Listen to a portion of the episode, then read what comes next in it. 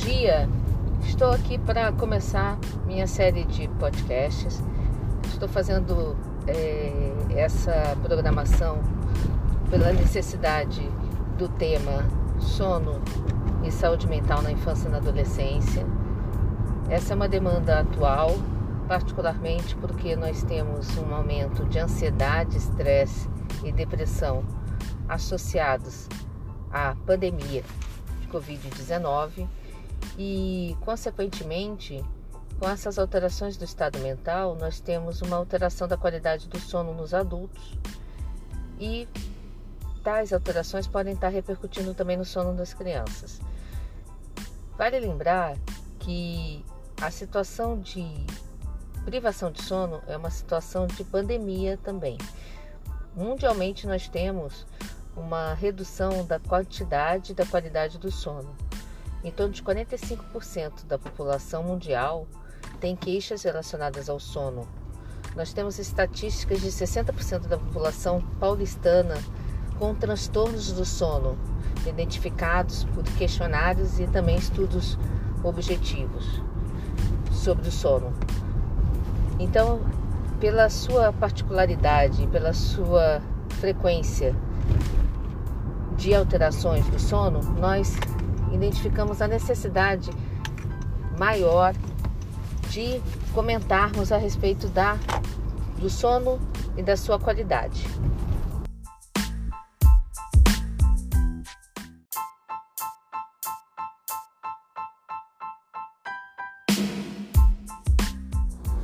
Podemos dividir o sono em quatro dimensões: a dimensão de quantidade, qualidade, a terceira dimensão, tempo de iniciar o sono, e a quarta dimensão, a perspectiva de estado mental antes e durante o sono.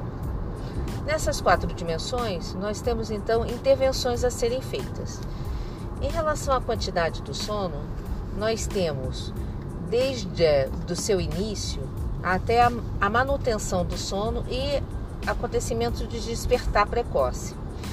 Quando nós temos uma noite que acontece uma fragmentação do sono e a gente tem que procurar saber o motivo pelo qual a gente está tendo esses despertares no meio da noite ou por que, que a gente não está conseguindo iniciar o sono. Então, isso, esses fatores acabam é, diminuindo o tempo total de sono. Isso dá repercussão e muitas vezes um sono não reparador no momento que nós acordamos. A qualidade do sono é a quantidade de atividades elétricas que nós temos durante o sono, bem como esses despertares, qual o tempo que eles duram no meio da noite. E muitas vezes a gente tem que fazer intervenções sobre esses despertares. Então, a abordagem é, dessa característica para ver se temos transtornos de sono associado e nesses transtornos do sono qual a melhor terapêutica ou abordagem que nós temos que fazer do seu sono. Individualizando Continuando, a questão do tempo determinado para o sono. Nós temos diferenças de acordo com a vespertinidade ou a matutinidade. Pessoas que têm tendência de dormir mais tarde e têm a obrigação de acordar mais cedo. Então, essas pessoas têm que ter muito mais cuidado com o que elas fazem durante o dia para levar a esse sono de uma melhor qualidade. E já as pessoas que são matutinas, elas têm que necessariamente tentar dormir um pouco mais cedo, porque elas vão despertar mais cedo, despertar com disposição. Então, muitas vezes a gente tem que deixar o, indivíduo de bem com sono e com as características que ele tem.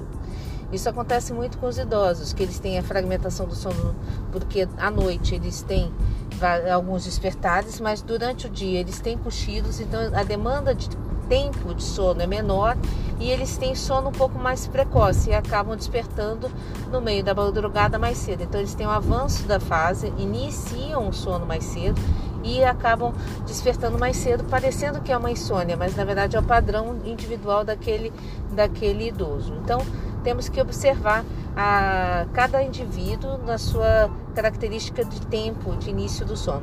E por fim, no estado mental do sono, que para o sono, que na verdade acontece é, de acordo com o que a gente enfrenta de dificuldades durante o dia, que podemos estar levando os problemas para a hora de dormir, que vai ser o assunto da próxima etapa do nosso podcast.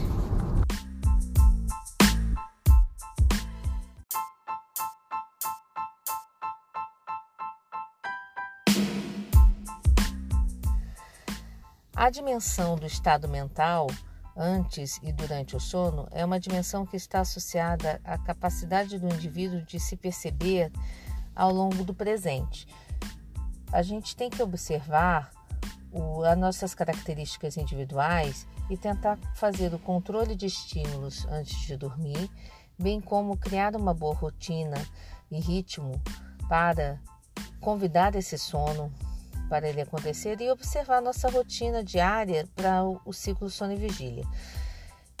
Iniciando pelo ciclo sono e vigília, nós temos essa determinação de de dia estarmos acumulando fatores para ter um bom sono.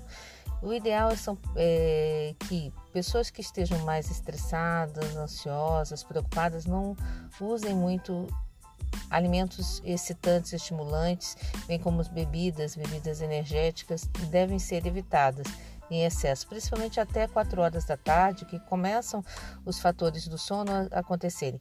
Nós temos a questão da liberação de melatonina associada à redução de, de, luz solar. Então, nós temos que convidar esse sono diminuindo a luz de casa ao longo da noite, né? até chegar à penumbra total e um, som, e um quarto com uma, um conforto, uma qualidade é, de para fatores de melhora do sono bem adequados. Por exemplo, não ter televisão, eletrônicos na, no quarto, isso tudo estimula é, ao, a vigília e impede que o sono seja de boa qualidade. Então, a questão de criar um, um ritmo muito importante, porque na verdade a gente vai reduzindo a luz de casa para, na verdade, ter essa oportunidade de melhorar a liberação de melatonina, que vai atuar na serotonina e fazer esse mecanismo de iniciação do sono mais adequado. E a gente vai ter uma, essa melatonina endógena produzida com essa redução de luz, juntamente com esse estímulo é, de, do ritmo é, para o sono adequado, com o controle de, é, de rotinas e rituais para o sono. E por fim, essa questão de controle dos estímulos, os estímulos tanto de celular, troca de mensagens, os aplicativos, eles devem ser reduzidos duas horas antes de dormir. Falando sobre isso, a gente está falando sobre higiene do sono. Nessa preparação para o sono, nós temos a possibilidade de fazer meditação e também de exercitar o aqui e agora. Pensar como a gente está nessa existência bem, que a gente, na verdade, tem que aprender a respirar. Então, tem várias técnicas que podem ser realizadas para controle comportamental antes de dormir. E essas técnicas, elas são desde uma, meditação e também uma, uma, leitura de um livro que não seja muito excitante, até a questão da mindfulness, que a gente controla a mente através do alerta para o aqui e agora, e que é uma técnica muito adequada para a gente controlar os nossos pensamentos antes de dormir.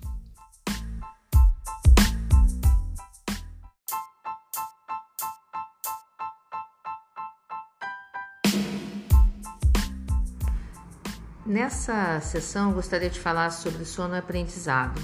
Nós sabemos que durante a pandemia, todas as relações sociais elas foram interrompidas, particularmente os pais com home office e mudanças também de rotinas dos adultos, assim como as crianças pararam de ir para a escola. Geralmente essas características individuais são muito importantes, principalmente a resiliência. Então tem criança que aceita bem as modificações, se adaptam melhor. Temos também as crianças que estavam com privação afetiva pela correria do dia a dia, então elas se beneficiaram com essa parada do, da, do sistema de uma forma global. O que eu tenho dito para os pacientes é que não só aqui no Brasil parou, o mundo parou. E com isso a gente tem que utilizar nossa flexibilidade. A mensagem nesse momento agora é uma mensagem de segurança para a gente evitar contágios. A mensagem é de conscientização e esperança, no sentido de que a gente tem que estar na linha de frente, cada um de nós, para mantermos as nossas individualidades e também nossas principais características de trabalho e de desempenho. E, por fim, a gente tem que também ter essa característica da flexibilidade. Então, entender que se os números são favoráveis para retorno às aulas, a gente vai conseguir, dentro da dimensão de segurança, com em torno de 30% de retorno, porque tem algumas crianças que vão se adaptar melhor ao ensino presencial do que ao ensino pedagógico dentro de casa. A mensagem também é para termos menos expectativas com relação ao desempenho, mas também temos que ter uma exigência individual de procurar atingir o melhor que a gente pode ter para cada aluno e cada professor e ter essa interação entre professores, família, alunos, escola e a pediatria. Não dá para fazer esse caminho sozinho.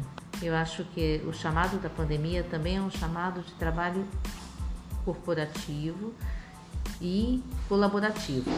Todos nós, gestores, produtores de conhecimento, professores e também familiares, temos que estar conscientes de que nós temos nosso papel na sociedade e temos que estar também com essa característica de reconhecendo quais são os nossos limites e as nossas expectativas ampliarem, porque nós não podemos deixar para trás o ensino. Aprender e participar da escola é um direito constitucional da criança e do adolescente e nós temos que dar condições para as nossas crianças continuarem aprendendo na escola, na escola da vida, na escola em casa e na escola presencial. Finalmente, gostaria de agradecer a atenção de todos e passar essa mensagem de esperança para os professores, que também são pais, e que nós teremos é, o retorno às aulas de acordo com dados científicos e de acordo com, também com a capacidade de segurança e entendimento de todo o procedimento do aprendizado melhor para aquelas famílias individualmente lembrando sempre de particularizar cada indivíduo e a sua vulnerabilidade para o aprendizado e as perspectivas de apoio da pediatria. Esse podcast vai estar disponível online e também eu gostaria de deixar a minha página, doutora Maria Cecília Lopes, MD PhD, como uma referência para vocês terem mais dados a respeito do sono e eu estou disponível para outras informações e orientações. Bom dia!